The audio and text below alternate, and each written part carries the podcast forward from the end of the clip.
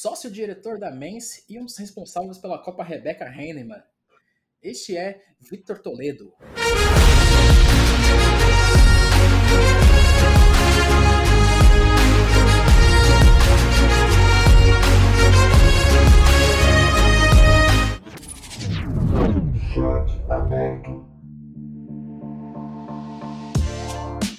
Salve fãs dos esportes, como vocês estão?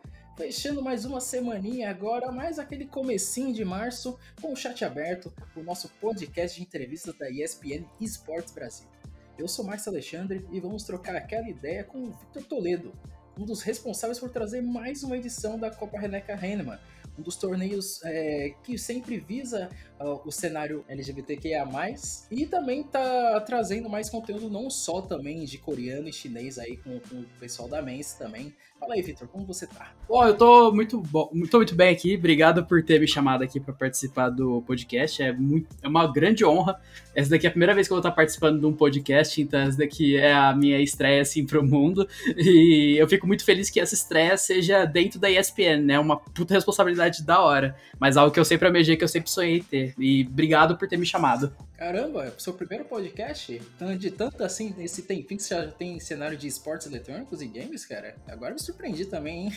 É, exatamente. É que eu trabalho mais pelos bastidores, assim, né? Eu não participo de podcast e tal, mas eu participo sempre na, na produção de conteúdo lá pra Mansé, eu participo de vídeo de YouTube, produção de conteúdo lá pra Tropicals e assim por diante. E vamos falar um pouco assim do projeto de vocês da Mense, cara. Como tá, como tá foi esse, todo esse processo aí desses, é, acho que posso dizer quase quatro anos assim de projeto. Como que tá sendo trazer essa visibilidade não só pro pessoal da, que, que a gente vê que o Brasil trabalha muito com a Coreia do Sul em relação ao League of Legends, trabalha com bastante também visa o cenário chinês e agora vocês estão trazendo mais diversidade tanto com, com é, o cenário feminino e também da, das trans. Como que está sendo, cara? Bom, uh, desde quando eu criei a Mancé, lá em 2018, eu tive essa ideia, assim, de trazer um público que... Que era um público, assim, que tava muito com sede de conteúdo, né? Que era público de K-pop, público que queria aprender coreano e tal. Só que eles não tinham lugar para ir. Se não, era um público, assim, que era muito à margem da sociedade, sabe? Porque lá em 2018, o pessoal do K-pop era, era um pessoal, assim, que sofria bullying, essas coisas, né?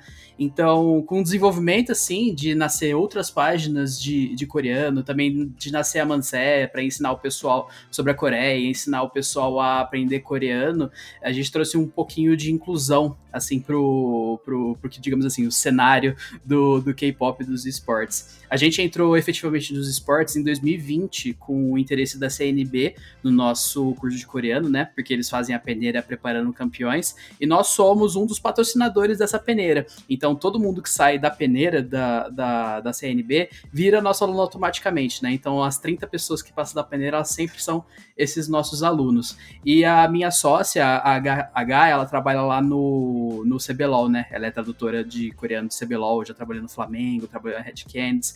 Então, esporte e aprendizado de coreano tá na nossa veia. E o que tá mais, ainda mais na nossa veia é essa, esse pique, assim, de, de trazer acessibilidade para as pessoas, né? Para que as pessoas possam entrar no cenário de alguma maneira. Então, é por isso que a gente criou no passado a Copa Rebecca Heinemann, que foi especificamente para o público trans, para mostrar que existem jogadores trans por aí no, nos esportes. Eles, eles estão sempre estão por aí, né? E não tem muita, muita visibilidade, assim, e também não tinha naquela época um acesso a um time profissional, o que hoje em dia já muda, porque temos algum, algumas atletas que são trans em alguns times profissionais, como é o, exemplo do ano passado do Cruzeiro, que hoje em dia é o Netshoe Miners, que tinha a, a Ari, né? É, a Ari, isso era a Ari, né? Então trouxemos um pouco dessa acessibilidade, não foi a gente que colocou ela lá dentro, mas o esporte abraçou é, essa ideia da Copa Rebecca Heinemann, né? Tanto que um, a nossa a MVP do ano passado da Copa Rebecca Heinemann, ela participou do UT, né? Aquele, aquele, aquele seriado, aquele reality show da MGG. Então é muito legal a gente poder contribuir para a inclusão de alguma maneira. E agora, é, vamos falar um pouquinho agora no assunto geral, um pouco da Copa Rebecca Heinemann. É, a primeira edição de vocês foi, eu posso dizer que foi um sucesso, vocês tiveram muitas equipes em um torneio de League of Legends. É, foram 48 equipes que, que se inscreveram nessa, na primeira edição de vocês. Como foi esse sucesso todo, cara? Nossa, foi, foi assustador. A gente não sabia que ia ter é, uma participação assim tão grande da comunidade trans. A gente não sabe e também não sabia naquela época qual que é o tamanho da, do, dessa comunidade trans dentro do, do League of Legends, que foi o campeonato do ano passado. E as proporções que tomou esse torneio, ela foi proporções assim é, gigantes, porque marcas começaram a olhar para o torneio e a ver que realmente a gente estava a gente estava certo sobre isso, que tem muitas pessoas trans nos esportes. E a gente precisa sim mostrar que essas pessoas estão jogando e a gente está aqui com a Copa Rebecca Raiman com o sentido de poder incluir essas pessoas em times nesse ano ainda, se Deus quiser, né? Como a gente conseguiu incluir no ano passado também. Mas o principal, o principal objetivo dessa edição é a gente pegar, se não um time inteiro, mas alguns, algumas jogadoras para colocar dentro de algum time profissional. Eu, eu, fiquei impressionado com a quantidade de atletas trans que, que, que entraram nessa primeira edição de vocês e estou ainda uh, vendo, uh, estou um pouco abismado com a quantidade de também atletas que vai ter nessa segunda edição, sendo que é, vai ser muito mais modalidades, né, cara? Como é, vocês acham que vocês conseguiram abrir um pouco dessa lacuna, tirar um pouco desse tradicionalismo dos esportes né, nos últimos dois anos com, essa, com esse torneio? Ah, com certeza, porque nós somos o único assim que tem um torneio voltado para o público trans. É, eu tenho conhecimento que há torneios para o público que é LGBTQIA+, e é muito bom que tenham torneios assim. É, não é uma, um olhar assim de, ah, a gente tem que dividir os as atletas trans para esse lugar e os atletas cis para esse outro lugar, sabe? Mas sim dar oportunidade para que eles consigam jogar, né? Então, a gente conseguiu fazer um, um feito muito legal, a gente conseguiu demonstrar, assim, que que, que a inclusão é algo que se deve pautar em todos os times de esportes, também em todas as empresas endêmicas e não endêmicas no, nos esportes. E ficamos muito felizes por ser o vetor dessa ideia, né? E agora vamos falar um pouquinho das streamers que também vão estar presentes também agora nesse né, nessa segunda, nessa segunda edição, que também já estiveram perto aí na primeira também. Que é o caso da Cher também, que ela é uma das idealizadoras do, do torneio também, sempre esteve junto com vocês aí. Tem a Ana Lume também. É, como que a presença delas ajuda e, tipo, explora ainda mais esse processo todo, Victor? É, ajuda bastante porque as streamers que são trans, ela tem, elas têm um público trans gigante também. Pessoas que seguem elas e que estão lá aptas a serem influenciadas por, por essas influenciadoras, né? Então, digamos que a presença da Cher, que foi a idealizadora aqui da Copa Rebecca Heinemann, como sendo é, uma das pessoas assim que, que é o nome da Copa Rebecca Heinemann é muito legal. E eu sei que pela presença dela a gente vai conseguir atingir várias outras pessoas que também são trans. E vai ter a Ana Lume também, que ela foi uma das, coment da, das comentaristas do ano passado. Vai ter a Briana, que a Briana foi uma das patrocinadoras do ano passado. Esse ano ela, ela chega como, como uma influencer e ela chega assim com muita vontade de fazer todos os conteúdos, né? Ela que é uma amiga pessoal minha e, tipo, quando eu falei essa ideia pra ela, ela já aceitou na hora hora. Ela falou: não precisa de mais nada, já me bota nesse projeto aí que eu quero para amanhã. E abrir, assim, essa oportunidade da Copa Rebecca Heidman não ficar somente estrita a, ao League of Legends foi uma sacada muito legal também, porque o público trans ele não joga somente League of Legends. Então a gente abriu esse ano, na primeira edição, de Valorant, depois de Wild Rift, depois de LoL e em janeiro do ano que vem de Free Fire. Certo. Então a gente vê que vai ser como se fosse, eh, não, não dá para dizer que vai ser tipo mais uma Copa, vai ser mais um, circo, um grande circuito, não é mesmo? É, é um circuito Rebecca mas esse seria um nome bem interessante. Acho que mantiveram o nome Copa mais pelo lance da primeira edição, né, cara? É bem complicado depois a gente fazer todas essas trocas aí, mas aí a ideia é perfeita, é maravilhosa. E vamos falar um pouco agora dessa segunda edição também, que vocês logo de cara trouxeram um jogo do momento dos esportes, que é o Valorant a gente vê que o Valorant é um esporte que está trazendo uma, uma diversidade gigantesca com o cenário feminino. Vamos ter um Mundial agora. Já tivemos o primeiro torneio qualificatório agora desse Mundial, que é o Game Changers. E, mas aqui temos um problema gigantesco que é a toxicidade do, do Valorant em relação às filas, às filas. Como que isso isso pode ter algum problema assim durante o campeonato, porque a gente vê que muitas, muitas meninas, muitas trans, muitas é, muitas pessoas se sentem ainda um pouco maus, assim, de jogar, jogar um pouco Valorant ao mesmo tempo que elas usam o Valorant para se isolar, assim, um pouco do mundo. Como que está sendo trabalhado pela, pela organização sobre isso? Bom, uh, a gente sabe que a comunidade dos esportes ela é bem tóxica, não é exclusivamente a brasileira que é ou não. E pelo tóxico você entende que eles são racistas, são xenófobos, são transfóbicos, são homofóbicos. Temos aí o caso no, na semana passada do, do rapazinho lá do coreano trap que chamou o, alguém lá do time de macaco, né? Então, demonstrando assim um racismo que veio lá da Coreia para cá. Só que nós sabemos que isso existe e o objetivo aqui da Copa Rebecca Harman é demonstrar que seja trans, seja cis, as pessoas, elas também jogam e são boas igual. A gente não tem medo, assim, de receber hate das pessoas, dessas pessoas aí que são transfóbicas nem nada. O que a gente quer é mostrar que as pessoas trans, elas são sim tão boas quanto as pessoas cis e elas merecem um lugar de destaque. E, esse lugar de destaque pode ser pela Copa Rebecca Harman para pessoa entrar em algum time. E a gente também vê que é um, é um trabalho grande, porque são três modalidades da, próprias da Riot Games que é bem criticada também assim, em relação a essa, essa tolerância também à toxicidade, cara. O LoL a gente vê que tem bastante. O, pessoal melhorou muito nos últimos anos. O Valorant, agora eles estão trazendo. estão tentando consertar aos poucos esses problemas. O Wild Rift eu acho que é o que eu menos vejo problema e acho que é o que está sendo mais aceito, cara. É, como foi essa, essa aproximação de vocês com o Wild Rift?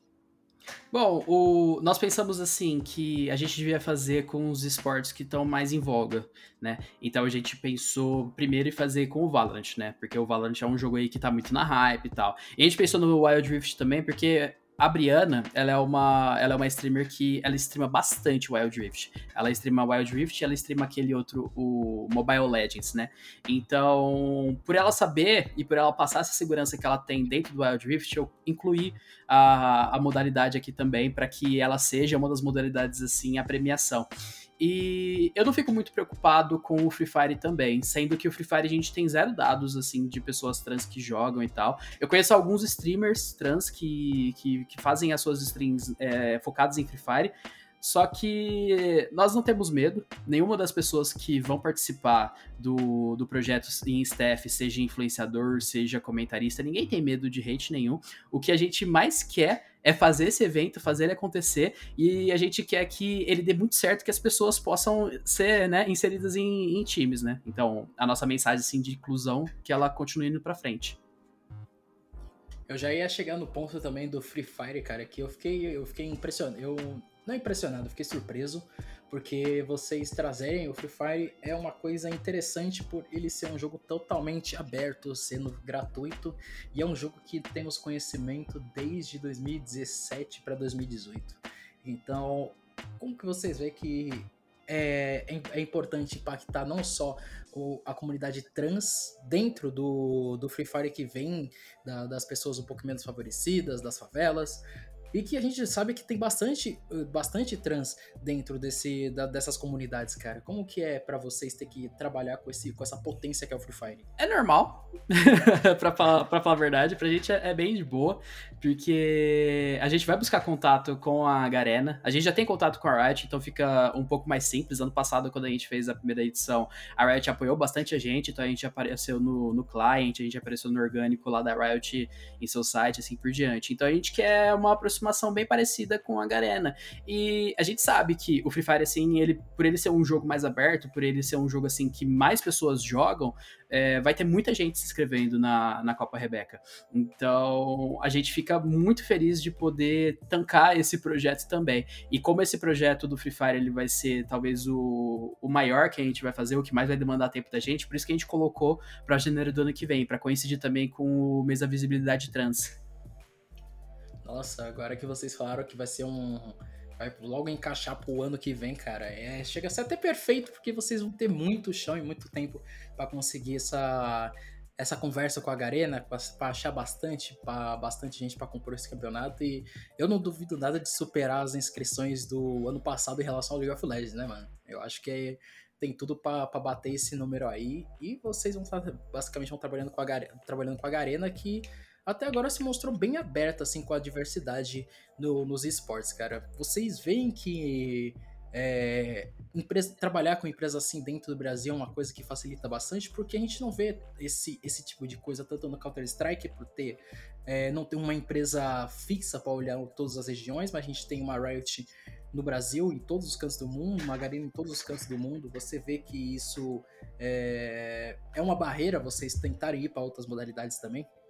Não, não é nenhuma barreira, mesmo que seja um esporte assim que não tenha uma comunidade muito ativa, como por exemplo o, o CS, que nem você falou, o CS não tem a Valve lá como se fosse a Riot para dar uma gerenciada no, no, no, público e assim por diante. Só que a gente não vê como nenhum empecilho isso, a gente vê até como um desafio e a gente gosta bastante de desafio. Então, talvez se tiver novas versões da Copa Rebecca Heimann para alguns alguns outros esportes que não são tão endêmicos assim no Brasil, como por exemplo uh, o CS hoje em dia, ou Rainbow Six, ou Brawl Stars e assim por diante, a gente vai tancar esse projeto sim, porque nós estamos trazendo empresas para ter um, um, caixa nesse projeto, né? Nós queremos remunerar muito bem todo mundo que participa, da, não todo mundo que participa, mas todo mundo que vence a Copa Rebecca Heinemann, então a premiação vai ser a premiação máxima estipulada pela Riot, e todo mundo que vai participar nas, nas transmissões, os casters e influencers também vão receber. E a gente quer dar uma, uma, uma experiência legal para que as empresas possam ter, pelo, acho que talvez pela primeira vez, é, um projeto assim pautado em, em diversidade e inclusão. Certo, e eu vi que vocês falaram agora que vocês têm é um desafio e que vocês estão abertos eu acho que uma modalidade excelente para vocês tentarem. Não tentarem, acho que iria o Rainbow Six, cara. Porque o Rainbow Six se mostrou uma, um jogo bastante aberto. Eles têm uma personagem trans também, tem como na cadeia de na, na diversa seleção de, de agentes deles também. E eles têm uma, uma caster que, que se declarou trans recentemente, que é a Captain Fluke. Agora eu quero saber, cara, como vocês veem que esse tipo de FPS, sendo bastante aberto, e tem, mostrando que está apoiando demais a comunidade, como que vocês veem que isso pode ser um, um, um grande aliado para os, próximos anos, da, das próximas edições da Copa Rebecca Heinemann, ou até mesmo outro campeonato focado somente nele, cara? Ah, é, é, muito, é muito bom que a Ubisoft ela tenha essa abertura toda e que tenha, tenha lá uma agente trans dentro do, do, do, jogo, tenha caster que seja também, então fica um pouco mais simples nossa tarefa. Parece que é só a gente chegar lá, começar a conversar um pouquinho, eles entenderem o que, que é o projeto e, e, rola, sabe? E ia ser muito legal ter um, a Copa Rebecca Heinemann Rainbow Six com a, o apoio da Ubisoft, com o apoio aí da, da R6 Brasil, né? Certo. E cara, agora vamos, vamos já entrando no nosso, nosso. No finalzinho agora do assunto. Vocês têm. Como você disse, o, o, ela vai, essa segunda edição vai durar uma, mais de um ano, cara. E como que. Eu quero saber como que isso pode atrapalhar um pouco em relação à pandemia, sendo que a produção vai ser, vai ser presencial, mas os jogadores vão jogar em casa. Você acha que isso pode ter um pode ser um pequeno problema em relação a alguns jogos, porque alguns jogos dependem muito da, do desempenho do, dos equipamentos, dos computadores. É, isso pode ser um empecilho para vocês no futuro ou vocês acham que vocês vão estar bem preparados? Bom, é, a primeira versão ela foi totalmente online, né? Até para nós mesmos que a gente teve que fazer a transmissão aqui online. Eu fiz a transmissão toda aqui do meu computador, então deu certo. É, a gente tentou fazer. Essa transmissão aqui ela vai ser muito mais profissional, porque a gente vai fazer no estúdio, vai fazer com uma equipe de transmissão e tudo mais. E o pessoal vai jogar em casa mesmo. Pode ser que seja um empecilho assim de começo, porque ah, vai que algum player tem a net que tá, tá meio ruinzinha tal, vai que algum player mora muito longe aqui da, de São Paulo e tem um ping alto e assim por diante, mas eu, eu acho que é algo que não vai atrapalhar muito. Eu acho que é algo assim que pode acontecer, só que não vai ser o determinante para que ela não aconteça, sabe? Certo, e cara, é, agora de com as, com essas considerações finais também, eu quero saber como que vocês acham que vocês podem abrir também essa possibilidade também, não só para atletas trans também, mas de outras etnias também, porque a gente vê que tem um, um é, são muitas pessoas assim que ainda não têm chance nos esportes. Vocês abriram uma bela página aí para as trans. É, e como que isso vai, tipo, como vocês também podem abrir isso para gays, bis, a comunidade inteira em si, cara. Eu quero saber como que vocês podem abrir essa página aí, não para muito mais gente, acho que deixar uma coisa mais unificada em vez de deixar acho que, acho que mais por partes, porque a gente sabe que tem torneios femininos, masculinos, agora vocês trouxeram um torneio só para trans, mas você não acha que há uma possibilidade de vocês conseguirem unificar, unificar a, a comunidade em si inteira? Achamos sim, já temos um projeto para que isso possa ocorrer, só que não é um projeto que vai sair esse ano, é um projeto que vai sair depois, é, no ano que vem, depois da, da edição do Free Fire, e que a gente quer incluir todo o público LGBTQIA+, né? Então, temos essa visão sim de que não é somente o público trans que, que que precisa assim de uma inclusão nos esportes, mas sim todos os, todos os aspectos assim da LGBTQIA+ precisam também. Então, o, mas o nosso planejamento para esse ano é somente para voltado para o público trans. Mas depois do ano que vem, né, depois da, da edição do Free Fire, a gente vai abrir esse leque. Ah, então quer dizer então que eu acertei na pergunta então, cara. Vamos ter uma palhinha, vamos ter novidades para o ano que vem, então. Vamos saber, muito bom saber, cara. Olha spoiler aí, ó. Aí, ó, tá vendo? Já, entre, já entregando tudo assim. Assim que a gente quer, assim que jornalista gosta, cara. é isso, Victor. É, muito obrigado aí pela sua participação do nosso podcast aí, cara. Você. Eu gosto bastante do, do jeito que vocês estão trabalhando, vocês estão dando oportunidades para as outras pessoas e também mais visibilidade, porque foi muito ignorado por muito tempo, cara. E, cara, vou, vou deixar o espaço aí para você divulgar suas redes sociais. Poxa, beleza. Obrigado. É, obrigado por ter me convidado aqui mais uma vez. Obrigado a todo mundo que está ouvindo. Espero que vocês tenham gostado aqui desse podcast. E as redes sociais, eu vou passar as redes sociais da Mancê. A primeiro é arroba Academia. É Mancê Academia, tudo junto, tá? No Twitter e no Instagram.